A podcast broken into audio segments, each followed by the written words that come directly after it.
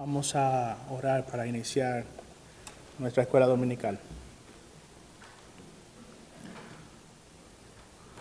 Oh Dios Todopoderoso, estamos delante de ti en esta mañana reconociendo nuestras flaquezas y nuestras debilidades, nuestra incapacidad de poder entender a plenitud tu ser.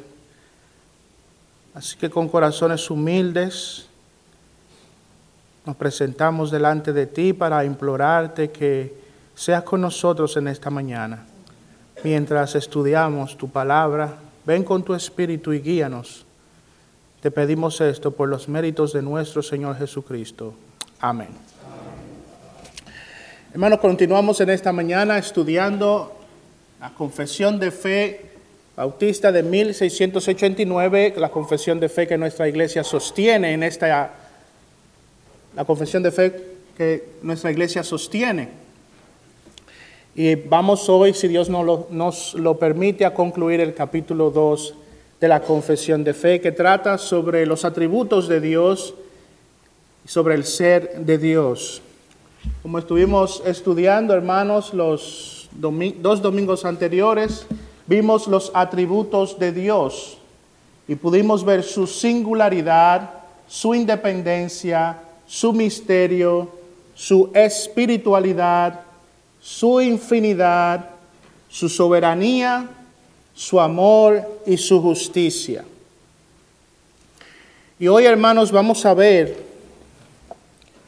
otros aspectos del ser de Dios que se encuentran en el párrafo 2 de este capítulo. Allí podemos ver que los escritores de la confesión establecen o nos muestran la relación que tiene Dios con sus criaturas. Ahí podemos ver en el párrafo número 2 que Dios es un Dios relacional, es un Dios personal. No es, como popularmente nuestra cultura quiere presentarlo, una fuerza impersonal. No es como Hollywood, en esas grandes producciones cinematográficas como Star Wars, lo presenta como una fuerza, la fuerza. No, ese no es Dios. Nuestro Dios es un Dios real, es un Dios relacional.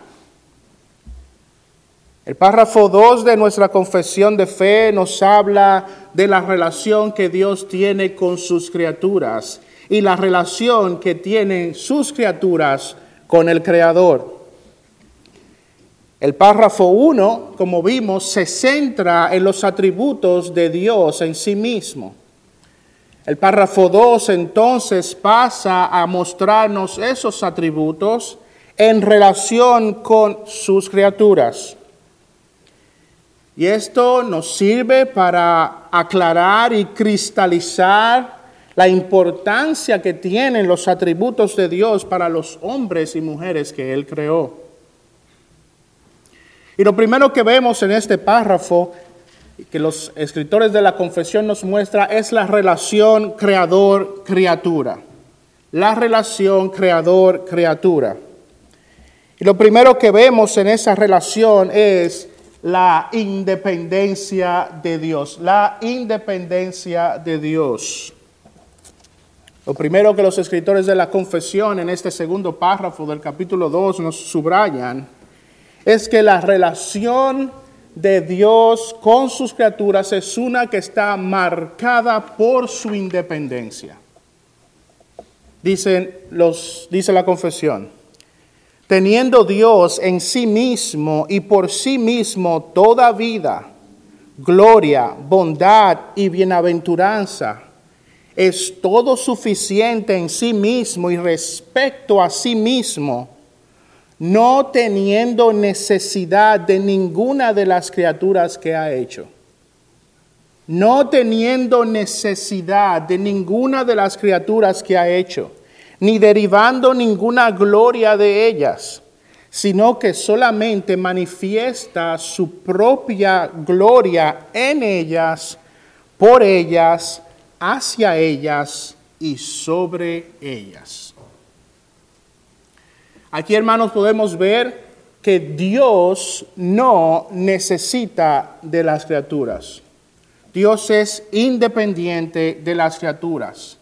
Él no depende de nada creado. Él no depende de ninguna cosa creada. Él es, él es en sí mismo y por sí mismo. Juan capítulo 5, versículo 26 nos dice, porque así como el Padre tiene vida en sí mismo, así también le dio al Hijo el tener vida en sí mismo. Dios no depende en lo absoluto de ninguna de sus criaturas. Y en esa relación entre Él y nosotros, quienes dependen de Él somos nosotros, no Él de nosotros. Nosotros dependemos de Él, no Él de nosotros. Esa es su independencia. Dios puede soberanamente usar a los hombres y mostrar su gloria a través de los hombres. Él puede mostrar su poder, Él puede mostrar su bondad, Él puede mostrar varios de sus atributos a través de los hombres, pero esto sin depender absolutamente de los hombres. Job capítulo 22, versos 2 y 3 dice, ¿puede un hombre ser útil a Dios? ¿Puede un hombre ser útil a Dios o un sabio útil para sí mismo? ¿Es de algún beneficio al Todopoderoso que tú seas justo? ¿O gana algo si haces perfectos tus caminos? Tus virtudes, tus dones, tus talentos le dan algo a Dios. ¿Tienes tú como criatura algo que Dios necesite? Dios no depende de ninguna de sus criaturas. Y esa es una de, de, las marcas de su relación con nosotros. Él no depende de nosotros, nosotros dependemos de Él. Primera de Timoteo capítulo 6, verso 13 al 16 dice, te mando delante de Dios que da vida a todas las cosas. Y de Cristo Jesús que dio testimonio de la buena profesión delante de Poncio Pilato, que guardes el mandamiento sin mancha ni reproche hasta la manifestación de nuestro Señor Jesucristo, la cual manifestará a su debido tiempo el bienaventurado y único soberano el Rey de Reyes y Señor de Señores, el único que tiene inmortalidad y habita en luz inaccesible. Dios soberano tiene vida en sí mismo, no depende en lo absoluto de las criaturas. En segundo lugar, vemos en esa relación criatura-creador, creador-criatura, la soberanía o el control de Dios. Lo segundo que los escritores de la confesión nos subrayan es ese control o soberanía que en esa relación Dios ejerce sobre sus criaturas. Dice así, dice la confesión, Él es la única fuente de todo ser, que, de quién, por quién y para quién son todas las cosas teniendo sobre todas las criaturas el más soberano dominio, para hacer mediante ellas, para ellas y sobre ellas todo lo que Él le agrade. Dominio. En nuestra sociedad, en nuestra cultura, marcada por la independencia, marcada por la autosuficiencia, a veces se nos es difícil entender y tragar esta realidad, el dominio de Dios en su relación con nosotros, el control absoluto de Dios, su reinado soberano sobre toda la creación. Él tiene el más soberano dominio.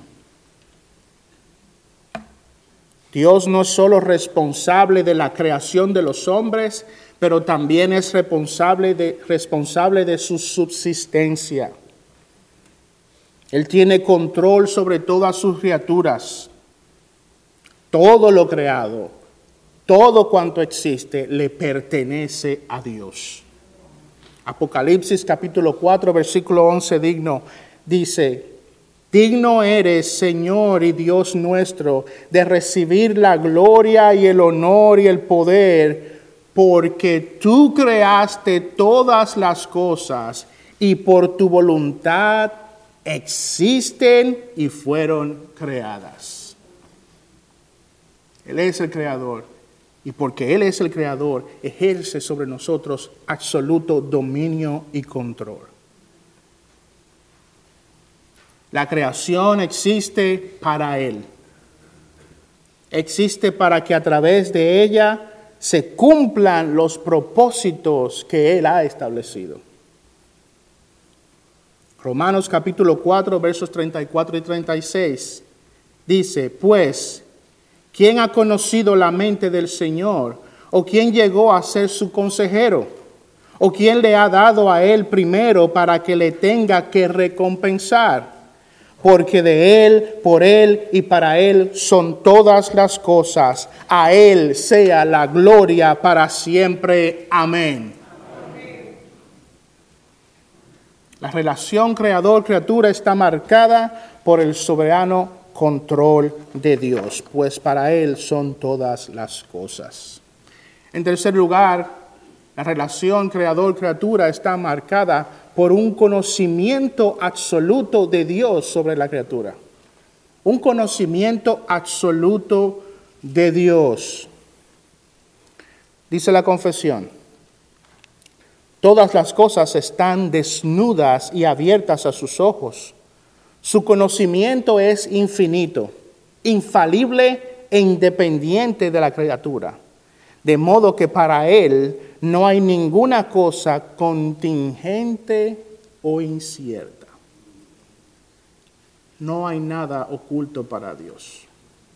Él conoce de la criatura y de su creación absolutamente todo.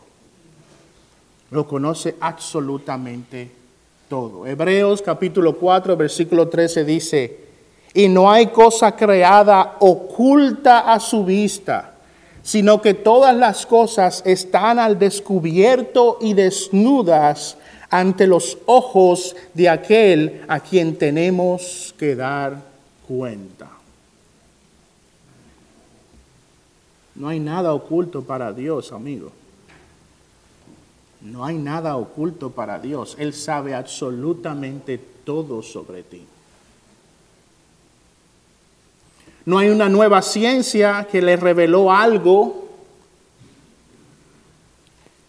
No hay un conocimiento tan exhaustivo que Él no pueda llegar a Él. No hay nada que los hombres puedan construir, diseñar no hay nada que los hombres puedan ni siquiera pensar que Dios no conozca. Y eso es parte de su relación con nosotros.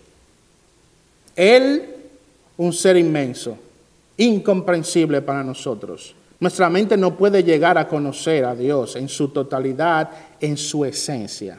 Podemos conocer algo de Dios según se revela en su palabra, obviamente, pero conocer a Dios a la plenitud de su ser incomprensible. Eso es parte de su misterio. Pero tú, de ti Dios conoce la más mínima molécula. Conoce tus pensamientos antes de que los pienses.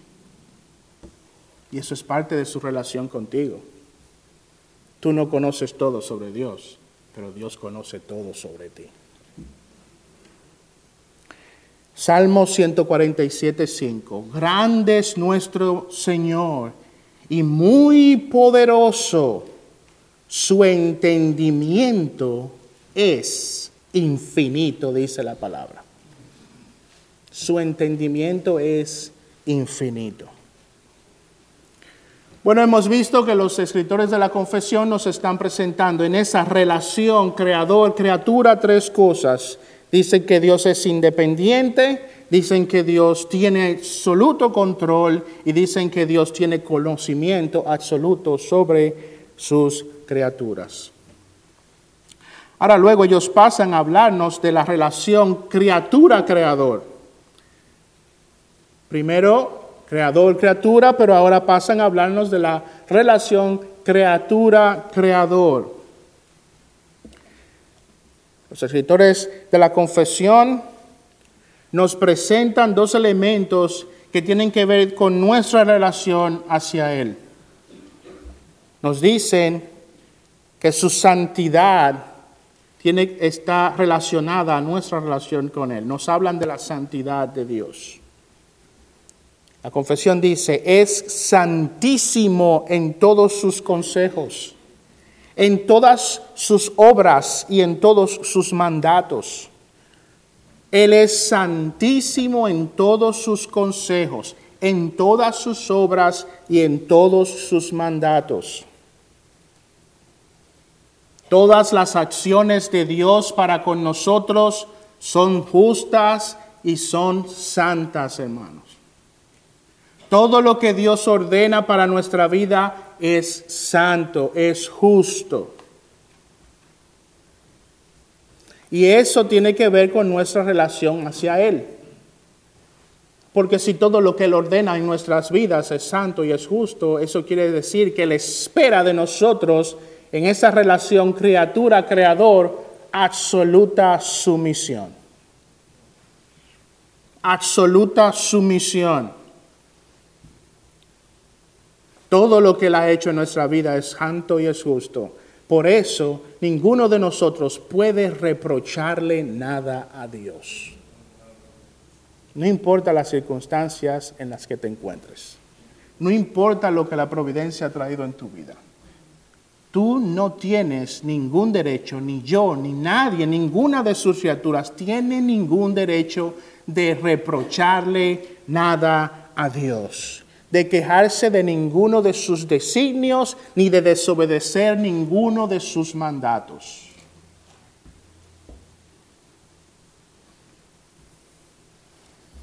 Y es difícil para nosotros en esta sociedad y en esta cultura en la que vivimos entender eso porque creemos que nuestra relación como criaturas hacia el Creador es una relación democrática.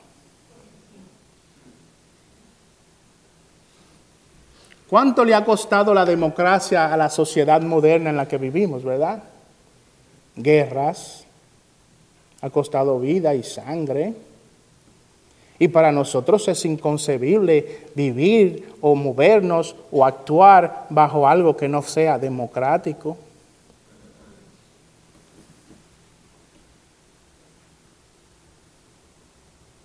Los que nos rigen y los que nos gobiernan están ahí en parte por el voto y el sufragio que nosotros como ciudadanos ponemos. Nosotros elegimos quienes nos gobiernan. Pero eso no ocurre así con Dios. No hay una relación democrática con Dios.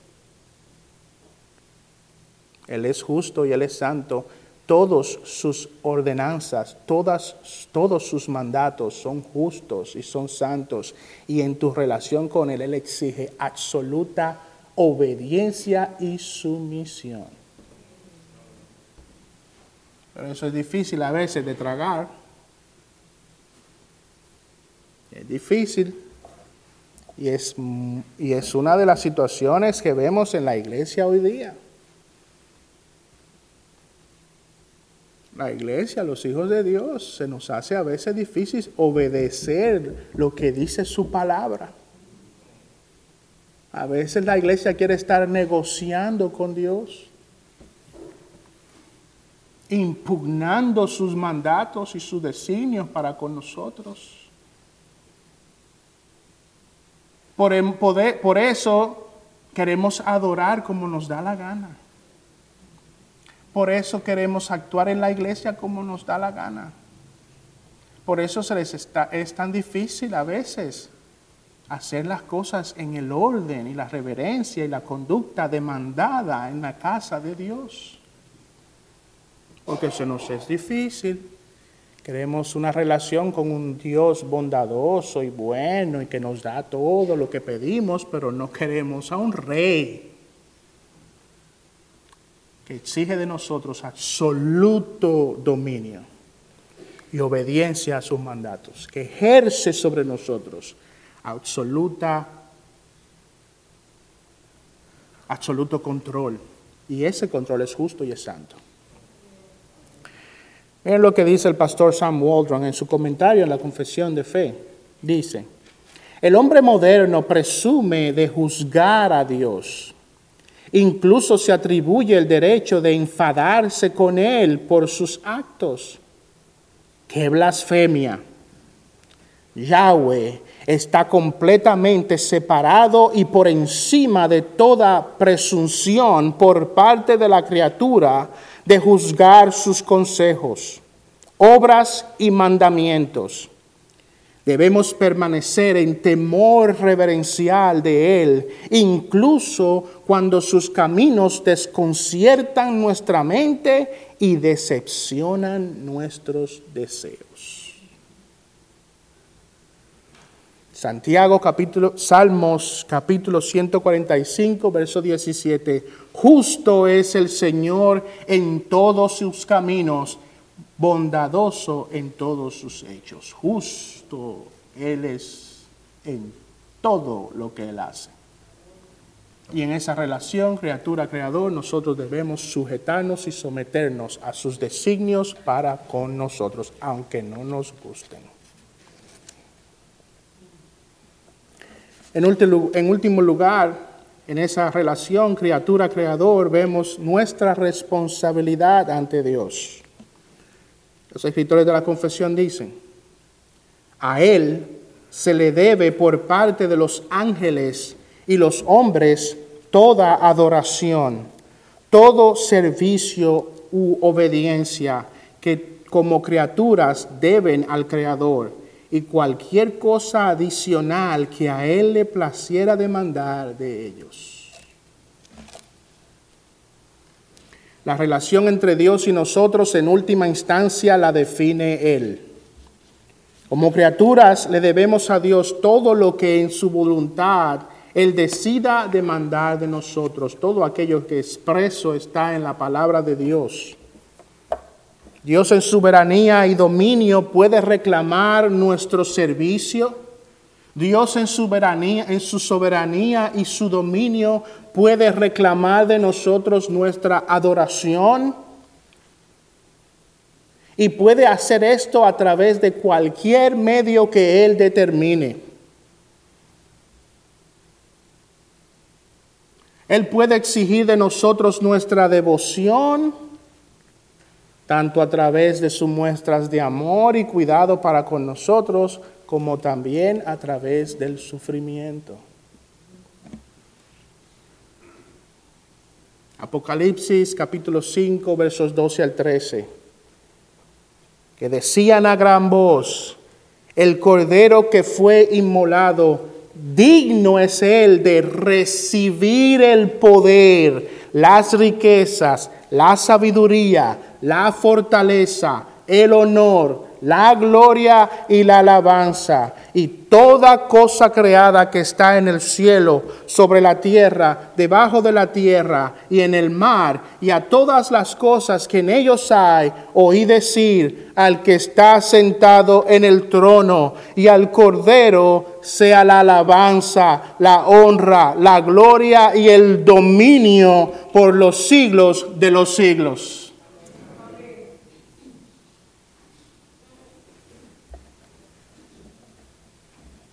Bueno, hermanos, como vimos en esa relación creador-criatura, Dios, el creador, no depende de nosotros, Él nos sostiene y nos controla y su conocimiento sobre nosotros es exhaustivo. Y en esa relación criatura-creador, Él tiene expectativas sobre nosotros, las cuales deben ser totalmente obedecidas porque son justas y sobre las cuales esas expectativas somos responsables de obedecer y de hacer todo lo que Él demande de nosotros. En último lugar, vemos el párrafo 3 de este capítulo 2 de la confesión, donde se nos presenta el Dios triunitario, el Dios trinitario. Esta doctrina de la Trinidad es un misterio divino. Por eso es interesante, hermanos, el trato que los escritores de la confesión dieron a esta doctrina tan fundamental para la iglesia.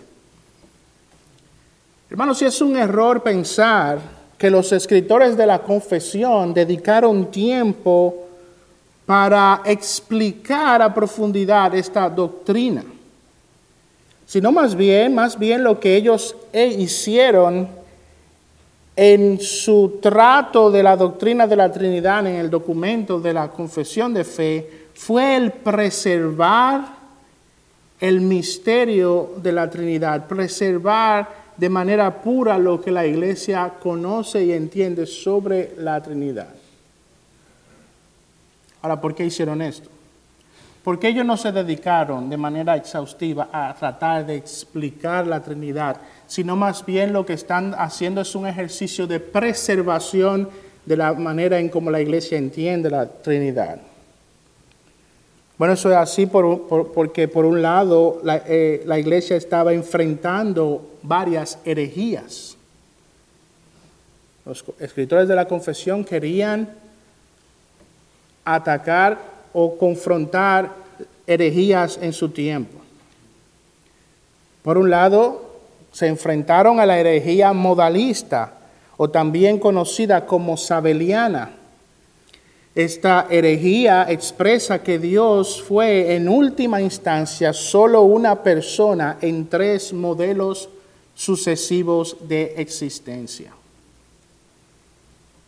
Dios no son tres personas en una sino que es una en tres modalidades, tres manifestaciones.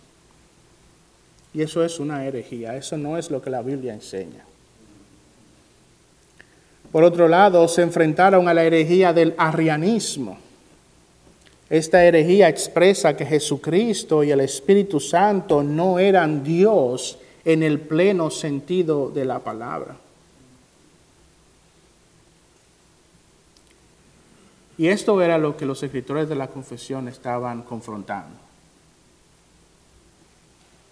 Pero interesantemente ellos no se dedican a una explicación exhaustiva para poder confrontar estas mentiras y estas herejías.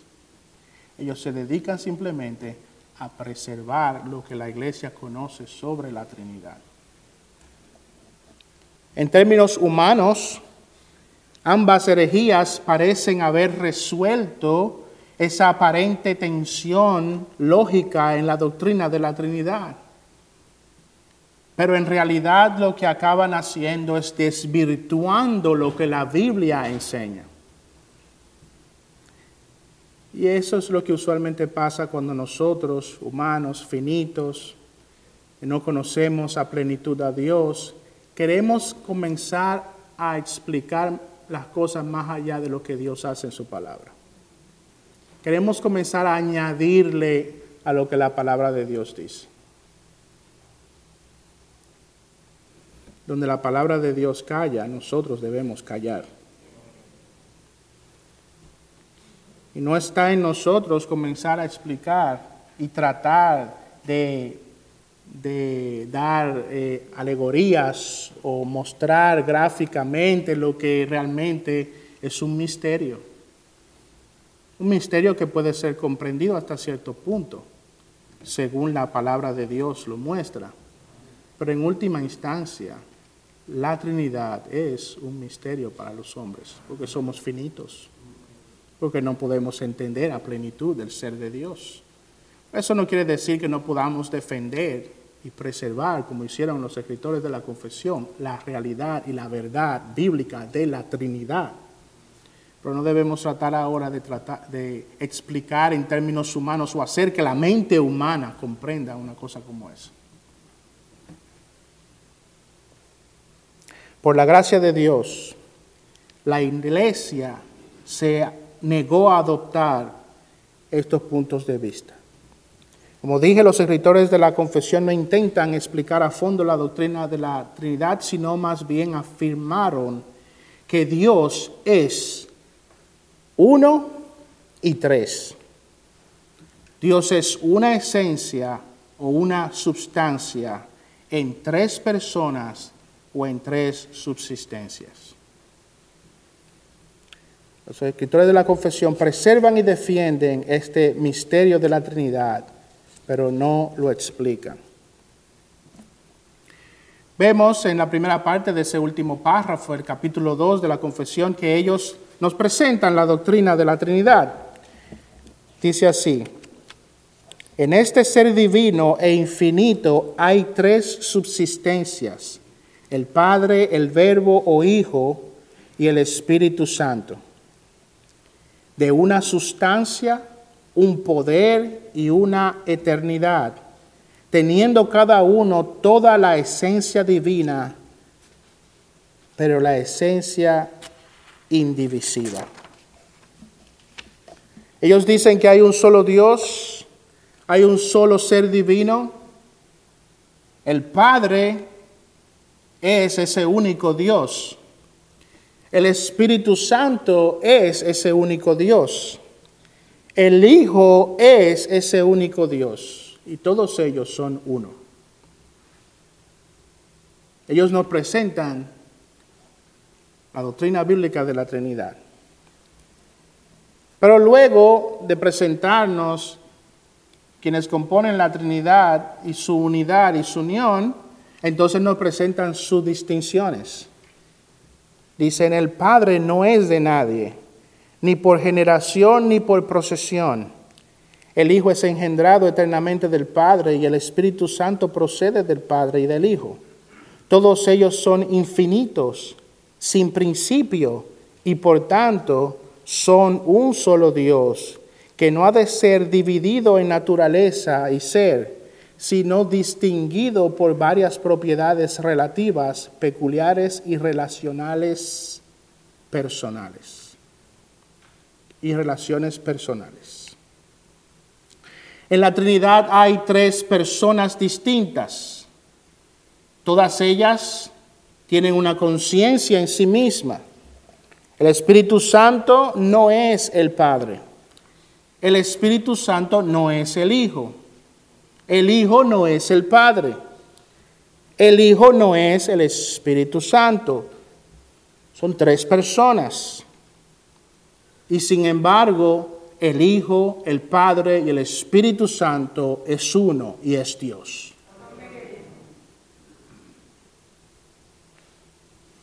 En tercer lugar, los escritores de la confesión entonces terminan presentándonos la importancia o la pertinencia de la doctrina de la Trinidad. La doctrina de la Trinidad es por supuesto incomprensible para la mente humana, pero tiene grandes implicaciones para nuestras vidas. Dicha, dicen los escritores de la confesión, dicha doctrina de la Trinidad es el fundamento de toda nuestra comunión con Dios y nuestra consoladora dependencia de Él. El fundamento de toda nuestra relación con Dios. La primera gran implicación para nuestras vidas la vemos en el hecho de que la doctrina de la Trinidad nos enseña a relacionarnos correctamente con Dios. Hermanos, nunca podremos, nunca podremos tener una relación estrecha y íntima y correcta con Dios a menos que conozcamos la doctrina bíblica de la Trinidad. Vayan a 2 de Corintios capítulo 13, versos 1 al 14.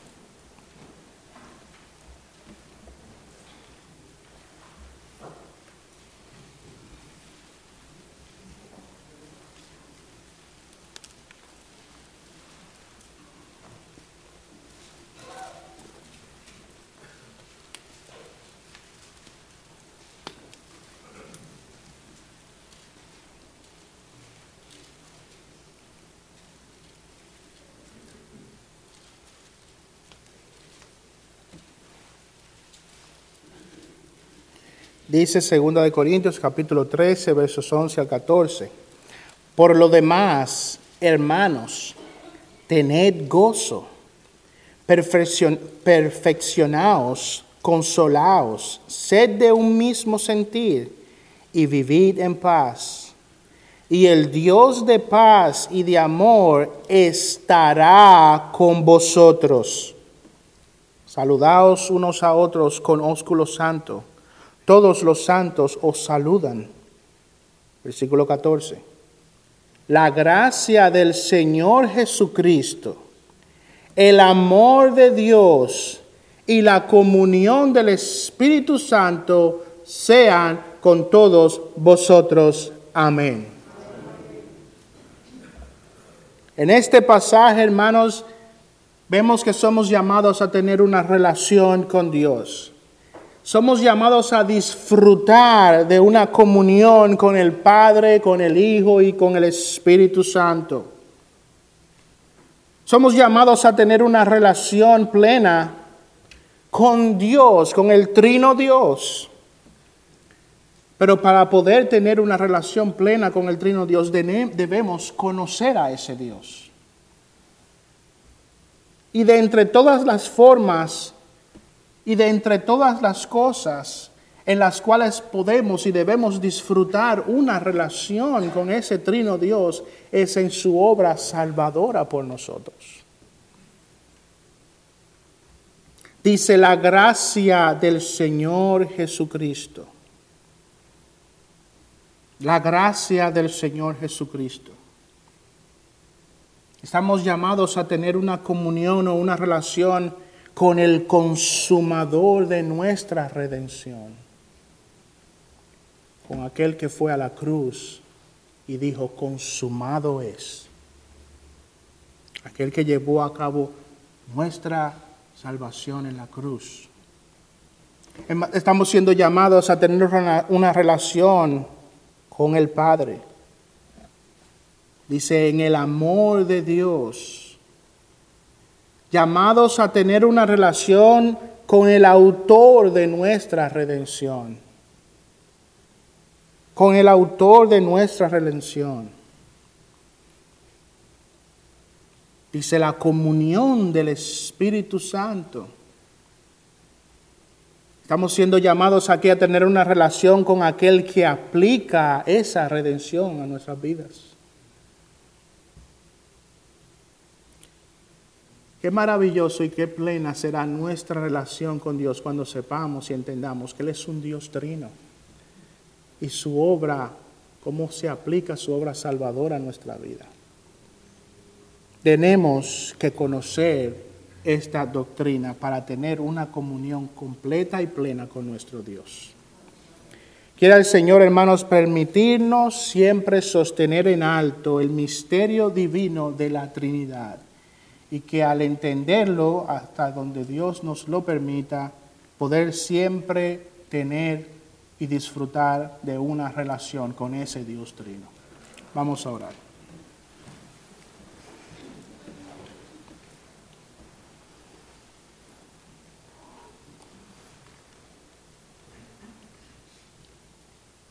Oh Dios eterno, Padre, Hijo y Espíritu Santo, alabamos y glorificamos tu santo nombre. Gracias por permitirnos ver en las escrituras tus atributos. Te ruego, Señor, que al conocer algo más de ti, esto nos lleve a un espíritu de humildad y nos lleve a un espíritu, Señor, afanosamente busca glorificar tu santo nombre, por quien tú eres. Ayúdanos, Señor, a tener una relación correcta contigo, una relación bíblica.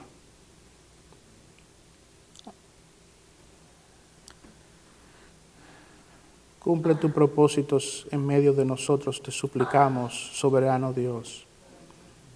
Gracias por esto, te lo pedimos en el nombre santo de Cristo Jesús. Amén.